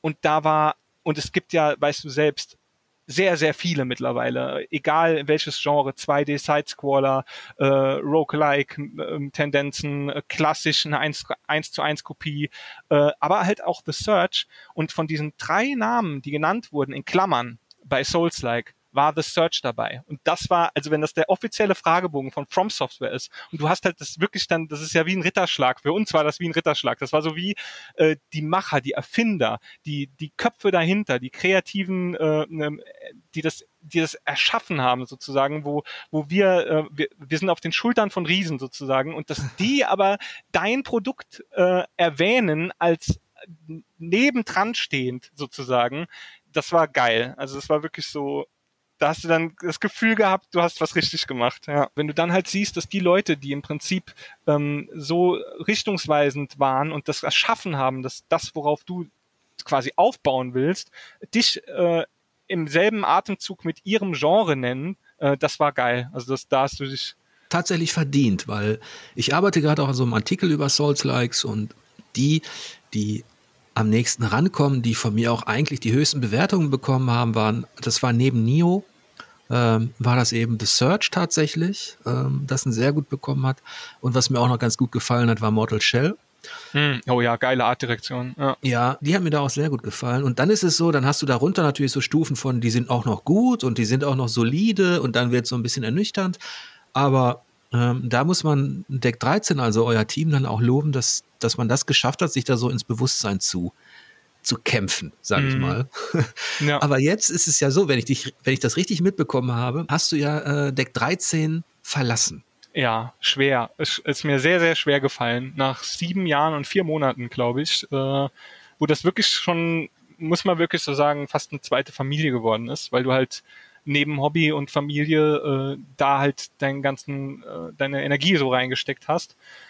Äh, ja, habe ich gemacht. Ähm, das heißt, du warst noch beteiligt an, an Atlas Fallen, was ja jetzt angekündigt wurde? Ja, ja. Also ähm, ich bin quasi den Großteil der Entwicklungszeit komplett dabei, dabei gewesen, ja. Mhm. Und wenn ich dich fragen darf, du hattest ja ähm, zu Beginn erwähnt, dass es da Komplikationen gab bei Lords of the Fallen, da war ja die Zusammenarbeit mit CI und mhm. die haben ja parallel zu euch, also Deck 13 hat Atlas Fallen enthüllt und die haben ja parallel Wie? zu euch the Lords of the Fallen genau, enthüllt, ne? Wie Lords of the Fallen, ja, ja. Ähm, ja. ja, ich, äh, das ist wirklich so, muss man ehrlich sagen, ähm, ich glaube, wir sind sehr, sehr froh, und das spreche ich für jeden, der noch im Team ist, der das mitbekommen hat, die Entwicklung, äh, ist sehr, sehr froh, dass er nicht die Fortsetzung von Lords of the Fallen ähm, unter selber Regie machen muss. Ähm, und ich habe das wirklich, also ich sehe das komplett frei. So, ich äh, habe mir diesen, ich habe mir natürlich auch diesen Reveal-Trailer angeschaut und äh, bin davon überzeugt, dass die jetzt hoffentlich ein ganz bodenständiges System haben mit dieser Lampe und äh, also es ist ja dieses Revival-Ding nochmal, aber dass du dann halt, es sieht für mich so aus, als würdest du von Gegnern die Kraft absaugen und kannst die entweder zum, zum als Attacken nutzen äh, oder halt um dich selbst wieder zu beleben. Also dass die irgendwie sehr viel mit dieser Lampe da machen und mit Seelen so. Ähm, aber diese Entwicklungszeit, ganz ehrlich, die steht unter keinem guten Stern, glaube ich. Also die hatten drei Studiowechsel äh, haben jetzt ein eigenes Studio dafür gegründet und deswegen kann halt auch keiner mehr wahrscheinlich andere Meinungen haben, weil es jetzt halt wirklich intern ist sozusagen. Ähm, ich bin sehr gespannt. Äh, ich mhm. wünsche denen natürlich, dass ein gutes Spiel rauskommt. Gute Spiele sind immer gut. Ähm, ja, aber ich bin sehr, sehr, sehr gespannt. Ja. Ich gehe auch mal davon aus, dass du nicht viel mehr zu Atlas Fallen sagen darfst jetzt. Ich kann nur sagen, dass ich super froh bin, dass quasi, äh, als schon klar war, dass ich gehe, äh, und da kam jetzt die Gamescom, ich wäre sehr, sehr gerne auf der Opening Night gewesen. Leider war kein Ticket mehr da ähm, von diesen, von diesen äh, äh, Berufstickets halt, also nicht die normalen Besuchertickets. Äh, ich war sau froh, dass ich die Erlaubnis von, von unserem neuen Art Director gekriegt habe und in Absprache mit Focus oder Focus, dass ich das Artwork zeigen darf. Weil normalerweise ist das in der Geschichte von Deck 13 nie so gewesen, dass wenn irgendein Reveal-Trailer war oder irgendwas von einem Spiel das erste Mal gezeigt wurde, ein Render-Trailer oder so, äh, dann hat im Prinzip äh, Focus selbst entschieden, was für Assets sie in welchem Zeitraum als Promo zeigen. Und ich habe halt einfach gefragt. Ich habe halt gesagt, ey, äh, da kommt der Charakter drin vor, da habe ich sehr viel Herzblut reingesteckt. Äh, ich habe da ein Artwork zu, ich würde das gern zeigen, parallel dazu. Und da kam am selben Tag das okay. Also da war ich, ja, das war geil. Aber ich glaube, man muss sich keine Sorgen machen, äh, was mit dir passiert, denn wenn ich das jetzt richtig beobachtet habe auf Twitter und Co., hast du in letzter Zeit sehr viel geteilt oder weitergeleitet von Naughty Dog und The Last of Us. Was ist denn da im Busch? ähm, ich habe mal zum Neil in einem Call gesagt, ähm, das, was passiert hier gerade, ist The American Dream Come True in Germany. Und äh, da haben wir sehr lachen müssen beide, ähm, weil genauso fühlt es sich halt an. Es ist total surreal. Äh, das ist ein Herzblut-Ding, was als Hobby begonnen hat. Seit 2013 habe ich, wenn ich Fanart gemacht habe oder Tribute Art, äh, sehr viel Zeit in The Last of Us investiert. Äh, zwei Artbooks gemacht. Das erste Artbook limitiert auf 60 Ausgaben war unter einer Minute ausverkauft und die Gumroad-Seite ist ins Stocken gekommen wegen dem Buch. Ähm, die zweite Auflage in Absprache mit Naughty Dog äh, in einer größeren Anzahl, das war limitiert auf 300 Exemplare, was ich alles im Alleingang mit Frau hier äh, Adresszettel geschrieben habe für die ganzen Vorbestellungen und alles verpackt habe. Ein guter Kumpel von mir hat mir geholfen, mit den InDesign-Dateien das ganze druckreif zu machen. Ähm, äh, ein Prägestempel für 470 Euro gekauft, damit das Cover geil geprägt wird und äh, also tierisch Gas gegeben. Dann eine Commission für Neil Druckmann privat gemacht. Ich erinnere mich noch dran, äh, ich check Twitter vom Pennen gehen, es war so drei Uhr morgens oder so, und ich habe eine neue PM und ich denke mir so, ja, guck's mal noch, wer die geschrieben hat. Und dann ist im Posteingang Neil Druckmann, äh, er hätte ganz gerne Privatkommission, hätte nichts mit Naughty Dog zu tun, er will einfach nur, dass ich einen Job für ihn mache. Und äh, du kannst dir vorstellen, wie hellwach ich war im Bett. Und ähm, auch geile Geschichte, ähm, ich habe noch nie größer als Skizzenbuchformat äh, mit Tusche gearbeitet. Ähm, und das war das erste Mal, dass ich was in A3 gemacht habe. Ähm, und ähm, äh, kurz Faden verloren. Ähm, genau, und dann war Hochzeit der Pandemie und ich musste halt in der Zeit äh, gutes Papier finden und mich drum kümmern, äh, das Ganze auszutesten, damit das halt, ich wollte natürlich dem werten Herrn äh, nur das Beste liefern äh, und habe dann unzählige Papiere ausprobiert, im Internet bestellt, im, im, äh, im Kunstzubehörladen bei uns in Wiesbaden gekauft, ähm, bis das Ganze dann wirklich fertig war. Also über Wochen habe ich an diesem Bild gemalt und äh, dann habe ich das verschickt in die USA und dann ist die Rolle verschwunden. Ach du Schande. Ja, und äh, war schon bezahlt und alles. Und, äh, und Neil hat dann irgendwie nach ähm, mehreren Wochen Warten, die noch normal waren, hat er gefragt, äh, ja, bei mir ist noch nichts angekommen. Und dann habe ich aber schon die Nachricht von DHL gekriegt, das Paket wurde abgeliefert. Und äh, dann, also wirklich, ich habe wirklich äh, eine, über eine Woche mit äh, Neil in Kontakt. Er hat in den USA mit DHL, äh, DHL rumhantiert, ich habe in Deutschland rumhantiert. Und du hattest immer nur so ein bis maximal anderthalb Stunden Überschneidung, wo die deutschen DHL-Kollegen mit den in den USA reden konnten, weil die Bürozeiten so doof lagen. Und äh, Neil hat irgendwie Gas gegeben ohne Ende, um da was rauszufinden, hat auch nie einen Manager zu reden, äh, zum, ans Telefon gekriegt, ich genauso. Und Ende vom Lied ist, und das ist wirklich äh, eine Hammer-Story, ähm, es waren wirklich anderthalb Wochen schlechte Nächte, ich konnte nicht schlafen. Ich habe gedacht, ey, ich habe jetzt Geld, ich habe einen Job für Neil Druckmann gemacht, das Bild ist weg. Ja, Er kriegt das Bild nicht, das Bild ist verschwunden. Ich habe noch nie so viel äh, Mühe in eine Commission reingesteckt. Und dann ähm, äh, sagt er mir, an dem Abend, wo meine Frau einen Autounfall gehabt hat und beinahe äh, ins Krankenhaus gemusst hätte. Der Auto ist von einem, von unser Auto ist von einem Laster zerquetscht worden hinten. Schande, ey. Sie liegt auf dem Sofa, hat mir das erzählt und Neil Druckmann schreibt mir, er muss einen Videocall mit mir machen. Und ich habe bisher noch nie einen Videocall mit ihm gehabt. Also wir hatten nur getippt bis dahin. und ich habe dann halt so zu Christina gesagt, du, also ich habe wirklich, ich habe sie jetzt nicht liegen lassen sozusagen am Sterbebett, sondern wir haben halt abgeklärt, ich muss diesen Anruf machen. Du weißt, wie wichtig das ist für meine Zukunft und so weiter. Da habe ich ihm das auch erzählt und hat er mich so auf die Folter gespannt, bis er dann rausgekommen ist mit, wie die Rolle wieder aufgetaucht ist. Und zwar war es so, dass DRL die Adressen scannt per Scanner. Die lesen dann nicht mehr wirklich deine handschriftlichen Sticker, sondern nur noch auf ihrem kleinen Display die digitale Adresse.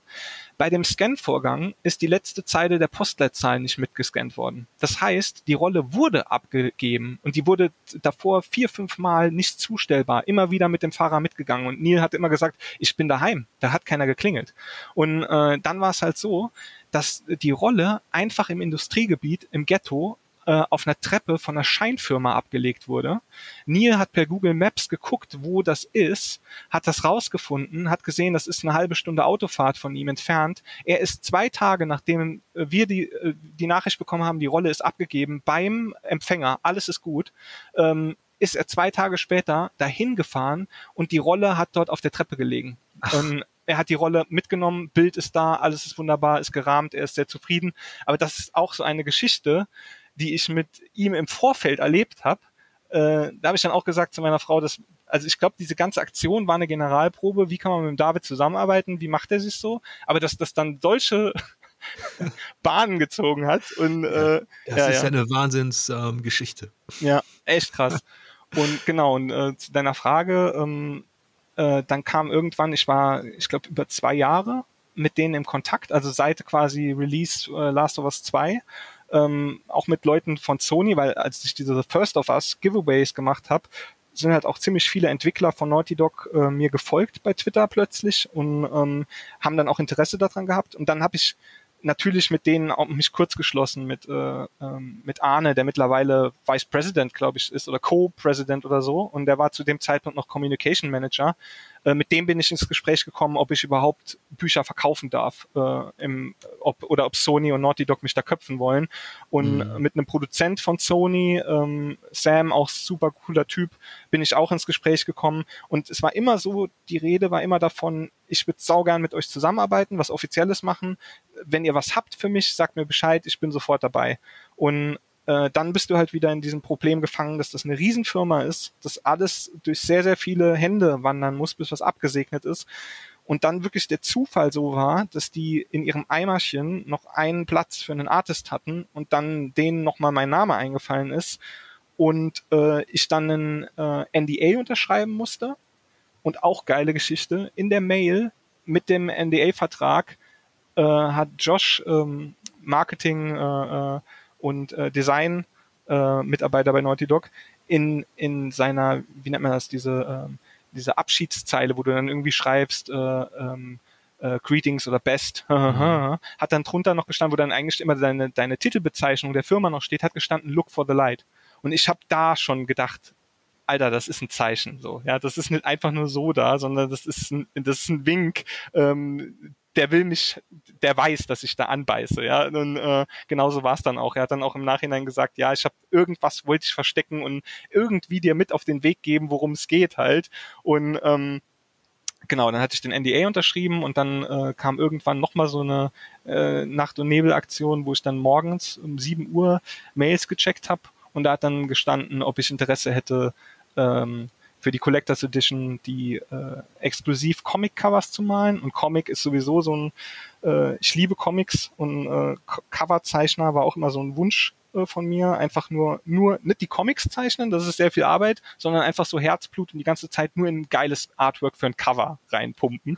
und äh, genau, und dann, äh, dann habe ich noch, weiß ich noch zu meiner Frau, die habe ich hochgeschrien, hysterisch und habe dann gesagt, äh, du musst immer aufpassen, was du dir wünschst, weil es könnte wahr werden.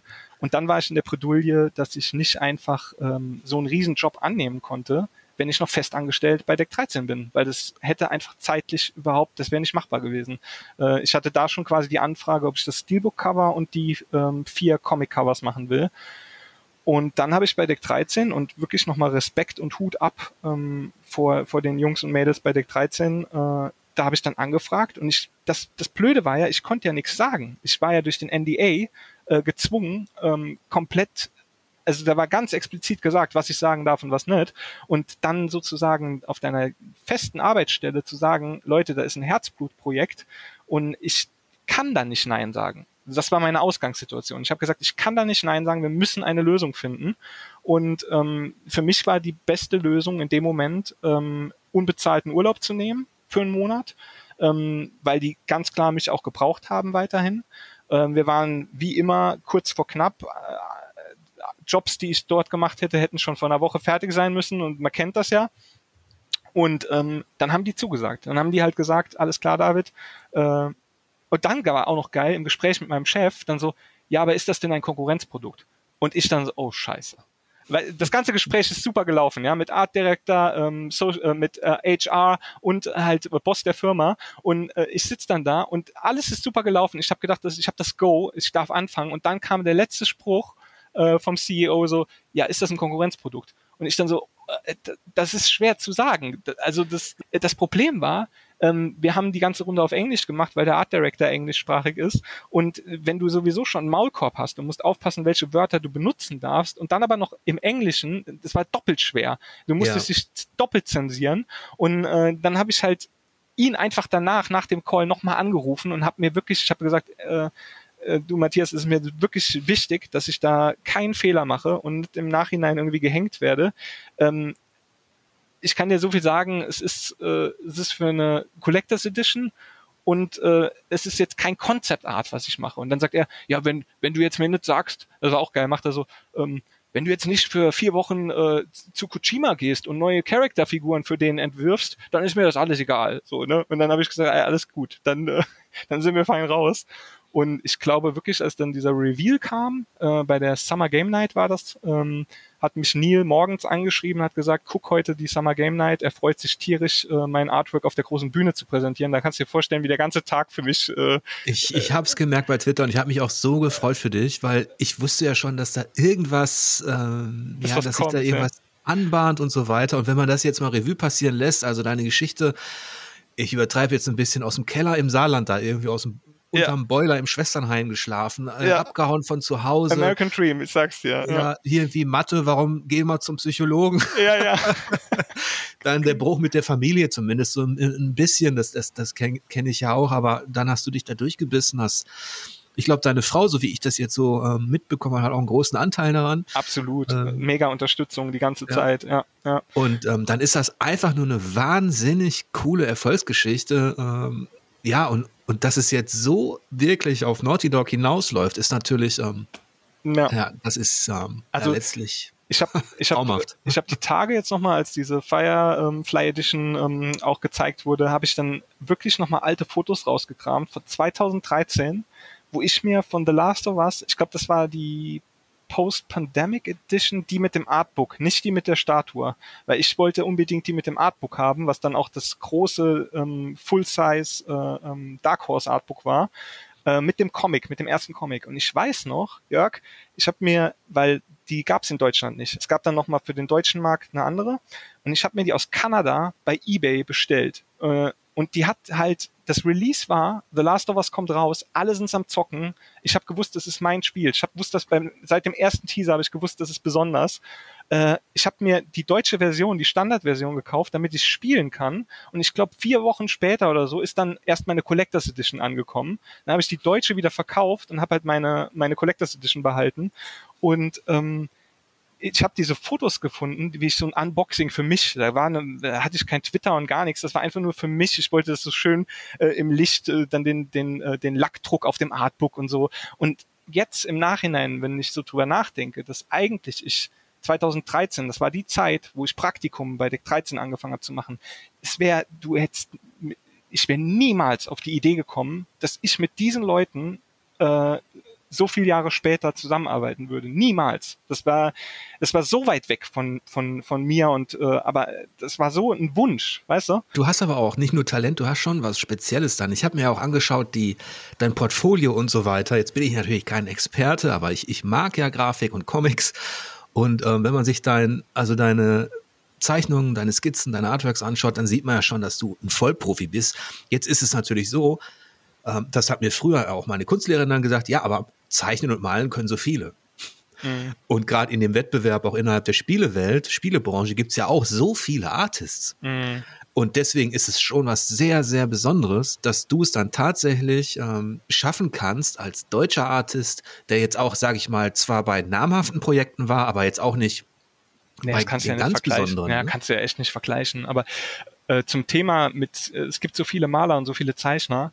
Ich weiß noch, da war von Deck 13 noch gar nicht die Rede und da war ich wirklich noch im Studium und habe ein bisschen äh, äh, Maskottchen für, für, äh, für die Werbung gemacht. Da habe ich mich beworben bei einem Magazin. Das war ein deutsches Videospielmagazin auch. Und ich weiß noch, dass ich mein Portfolio hingeschickt habe und ich habe als Antwort eine Absage erhalten äh, mit der Begründung, ähm, ich habe keinen eigenen Stil. Und äh, es wäre sehr wichtig für mich und meine zukünftige Laufbahn, äh, dass ich mir einen eigenen Stil aneigne. Weil ich würde quasi so querfeldein wie eine Shotgun einfach äh, in jedem Bereich äh, was zeigen, aber ich hätte keine stringente Linie so.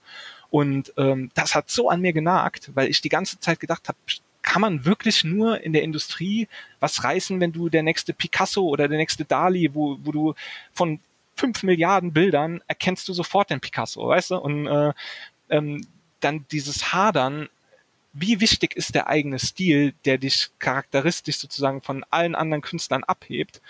Und äh, ich habe jetzt, also ich, ich habe selbst das Gefühl, dass ich keinen eigenen Stil habe. Also keinen, wo du sagen würdest, ähm, du erkennst jedes Artwork von dem, von dem, von dem Zeichner. Klar, wenn ich jetzt eine Tuschezeichnung mache, und die ist ähm, jetzt wie bei The First of Us genau in einer Art äh, ähm, vom Zeitfenster und vom Aufwand her, dann sieht man da eine, eine, einen roten Faden. Das, den kannst du nebeneinander halten, dann erkennst du das. Aber die Kritik hat ja dahin ge gezielt äh, nach dem Motto, ja, wenn du mit Farbe arbeitest, digital, sieht das komplett anders aus, wie wenn du eine Bleistiftzeichnung machst, sieht komplett anders aus, wie mit Tusche gearbeitet, weißt du? Mhm. Und ähm, diese Kritik hat wirklich, und die nagt an vielen Illustratoren und, und Designern, das kriege ich auf Twitter ja mit in meiner Bubble so, auch aus Leuten äh, von Leuten aus der Industrie, wie krass das an einem nagt, ne? Dieses, äh, wie einzigartig bist du und so, ja. Ja, es ist, dein Portfolio reicht ja auch von, du hast ja nicht nur Spiele drin, The Last of Us natürlich, da hast du viele ähm, interessante Zeichnungen, Charakterporträts drin, du hast ja auch Midnight Mars darin, ja. ähm, den, den Horrorfilm, den ich auch sehr schätze, dann hast du Berserk, haben wir ja schon uns drüber unterhalten und gerade wie du Guts ähm, gezeichnet hast, also Berserk. Ähm, klar gibt es da das Vorbild. Und auch bei Midnight Mars, aber du hast schon Talent, ähm, auch äh, Charakteren nochmal so eine, so eine gewisse Note zu verpassen. Also. Geil zu Midnight Mars, ähm, der Director ähm, äh, Flanagan, ne? Äh, der hat ein Original von mir gekauft für seine Frau, die ja auch die, äh, die Hauptdarstellerin in Midnight Mars ist. Ähm, der wollte das eine Porträt als Original haben und äh, hat sich auch die Prints dann von mir gekauft. Ich habe nur für ihn die Prints in meinem ähm, äh, ähm, äh, in meinem äh, Printshop, wo ich Print on Demand mache. Nur für ihn habe ich die reingestellt. Ich hätte die gar nicht reingemacht, aber damit er sie kaufen konnte, habe ich sie reingestellt. Das ist auch so ich geil. Ich glaube, du musst dir keinen Kopf mehr machen, dass, dass du irgendwie keinen eigenen Stil hast, wenn, wenn die Leute deine, deine Porträts kaufen, wenn Neil Druckmann sich ins Auto setzt und einfach irgendwo ins Niemandsland fährt, um, äh, um ein Bild zu, zu suchen, was du ihm geschickt hast. Also ähm, ich glaube, man kann einfach fest, festhalten, dass, dass du es da tatsächlich künstlerisch ähm, voll geschafft hast. Dankeschön. Also ich glaube, man ist immer selbst äh, ähm, da am Hadern oder sich unsicher, aber das ist vielleicht auch ganz gut, dass man quasi nie das Gefühl hat, man, hat, man ist sesshaft oder man hat ausgelernt, weißt du? Aber ja. ähm, das tut natürlich gut. Es geht natürlich runter wie Öl, wenn du das sagst. Ja. Mist, jetzt bist du zu teuer für meine Webseite. Quatsch. Alles gut, ey. Äh, ja, nee, ich, ähm, wie ja. gesagt, ich finde es ja auch super geil, dass, äh, dass wir da jetzt auch zusammen äh, haben, weil, wie du schon selbst gesagt hast, äh, super viele Interessen, äh, Themen auch einfach passen. Also da ist eine Liebe für dieselbe Sache. Selbst Und, die Ringe der Macht, ne, habe ich jetzt bei Twitter gesehen, hattest du auch ein bisschen was erzählt. Ja, kritisiert habe ich, ne? Ja. Ja, ja. Ähm, aber das ist vielleicht, ähm, ich sag mal so, lass uns mal in Kontakt bleiben. Gerne, ja. äh, Ringe der Macht, da, da vertiefe ich mich auch gerade ein bisschen drin und du hattest ja da, wie du schon sagst, du hast es ja auch ein bisschen eingeordnet und so Produktionsqualität, Rüstung und so, das war ganz interessant. Ja. Aber vielleicht können wir mal, weiß ich nicht, vielleicht ähm, schnacken wir einfach nochmal irgendwann zusammen. Voll gerne, ja. Wirklich ja. gerne. Also, mir hat das sehr viel Spaß gemacht. Ich hoffe, ihr da draußen, ähm, ja, euch hat das auch unterhalten. Ähm, ich fand es klasse, dass endlich mal ein Kreativkopf da war, der auch wirklich aus der künstlerischen Ecke kommt und der, der jetzt so einen interessanten Lebensweg hinter sich hat. Also nochmal, erstmal nochmal alles Gute, David, für dich und deinen, deinen weiteren Prozess, weil das ist ja noch nicht ganz sicher eingetütet, aber sieht gut aus, ne? Ja, Jörg, ich bin da guter Dinge. Also ich äh, halte da alle auf dem Laufenden, dich natürlich auch. Und äh, ja, hoffentlich gibt es da bald mehr News, ja. Okay, dann würde ich sagen, ähm, wünsche ich euch wie immer lange Spielzeit und angenehme Bosse. Bis demnächst.